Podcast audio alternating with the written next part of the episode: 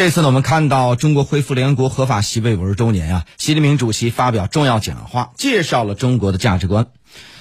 中华人民共和国恢复在联合国的合法席位已经是五十年了。这半个世纪以来，中国的国力得到迅速提升。今天的中国和五十年前的中国已经是不能同日而语了。那么，在联合国这么一个非常重要的多边平台上，中国发挥着非常特殊的作用。无论是在维和、推动全球经济发展、人文交流等方面，中国都发挥了应有的作用。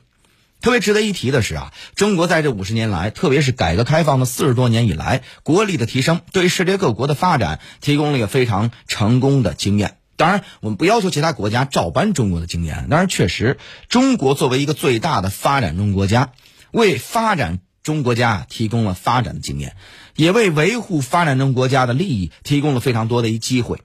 中国实际上是发展中国家利益最大的维护者，提供了很多的中国经验、中国声音，还有很多的公共的产品。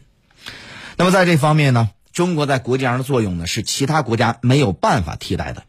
因为我们也看到，虽然西方那些国家对发展中国家也有一些援助的啊，但是他们都是有前提的条件。换句话说，帮助其他国家发展的时候，西方国家总是把他们的价值观强加于其他的国家。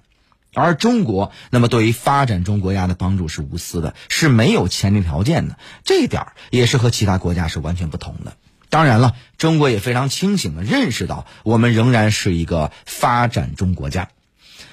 当前呢，世界正面临着一个百年未有的一个大变局，国际地缘政治的格局啊发生了巨大的变化。在办好我们自己的事儿的同时，我们要尽可能的帮助其他国家的发展，特别是发展中国家的发展。